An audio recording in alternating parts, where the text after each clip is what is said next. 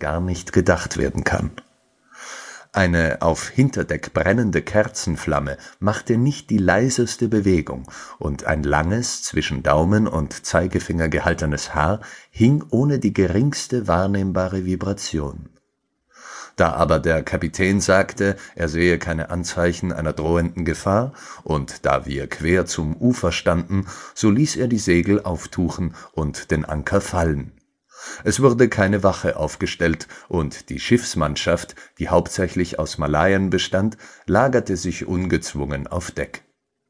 Ich ging hinunter mit der bestimmten Vorahnung eines Unheils. Alle Anzeichen schienen mir auf einen Samum hinzudeuten. Ich sprach dem Käpt'n von meinen Befürchtungen, aber er schenkte meinen Worten keine Beachtung und würdigte mich nicht einmal einer Antwort. Meine Unruhe ließ mich jedoch nicht schlafen, und gegen Mitternacht ging ich an Deck.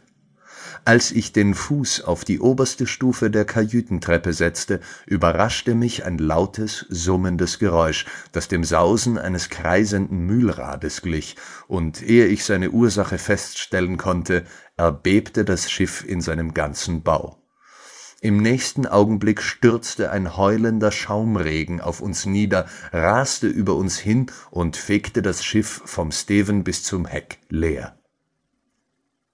Die jähe Wucht des Windstoßes war für die Rettung des Schiffes in gewissem Grade von Vorteil Trotzdem es vom Wasser überschwemmt worden war, hob es sich doch, als seine Masten über Bord gegangen waren, nach einer Minute schwerfällig wieder aus der Tiefe, schwankte eine Weile unter dem ungeheuren Druck des Sturmes und richtete sich schließlich auf. Durch welches Wunder ich der Vernichtung entging, ist unmöglich festzustellen Zuerst durch den Wasserguß betäubt, fand ich mich, als ich wieder zur Besinnung kam, zwischen dem Hintersteven und dem Steuer eingeklemmt. Mit großer Mühe richtete ich mich auf, und als ich verwirrt um mich blickte, kam mir zunächst der Gedanke, wir seien in die Brandung geraten. So über alles Denken schrecklich war der Wirbel sich türmender, schäumender Wasser, die uns umtosten.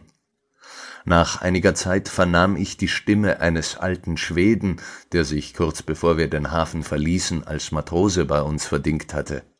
Mit aller Kraft rief ich ihn an, und sogleich taumelte er zu mir. Wir entdeckten bald, dass wir die einzigen Überlebenden des Unfalls waren. Alle an Deck, mit Ausnahme von uns beiden, waren über Bord gefegt worden. Der Kapitän und die Mate mussten im Schlaf umgekommen sein, denn die Kajüten waren ganz unter Wasser gesetzt worden. Ohne Beistand konnten wir nur wenig zur Sicherheit des Fahrzeugs tun, und unsere ersten Bemühungen wurden durch die Erwartung sofortigen Untergangs lahmgelegt unser Ankertau war natürlich beim ersten Sturmstoß zerrissen wie ein Bindfaden, andernfalls wären wir im Nu vernichtet gewesen. Wir trieben mit furchtbarer Schnelligkeit dahin, und die Wasser machten alles um uns her zu Splittern.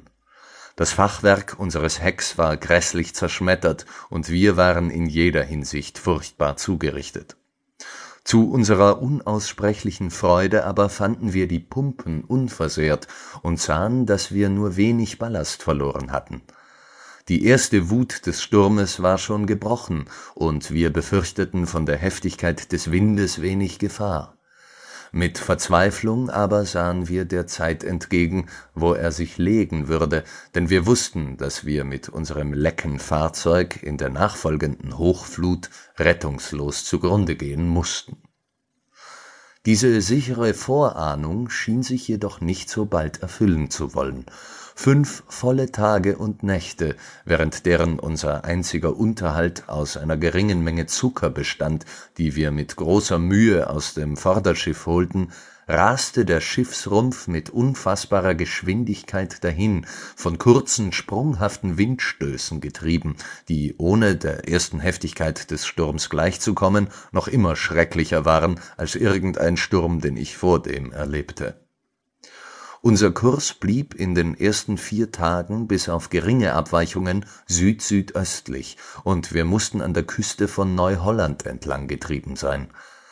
Am fünften Tage wurde die Kälte unerträglich, trotzdem der Wind ein wenig mehr aus Norden kam Die aufgehende